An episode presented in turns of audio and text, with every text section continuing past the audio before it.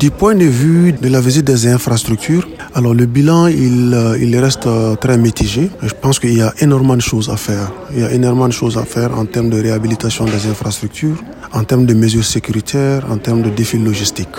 Nous avons aussi profité, et il faut que je le dise de passage, pour rendre visite aux différents centres de santé qui devraient nous permettre, lorsque les opérations vont débuter, euh, alors de maintenir ou bien d'assurer le soutien santé des opérations lors de, de la phase d'intégration. Sur tous les sites qui ont été visités, nous nous avons fait une idée des capacités en termes d'infrastructure, euh, les capacités en termes euh, de logistique, mais aussi les besoins et surtout et surtout les besoins en termes de sécurisation des sites pour les opérations DDR. La mission nous a aussi permis de nous adresser directement euh, aux cadres, aux représentants des mouvements, à la société civile.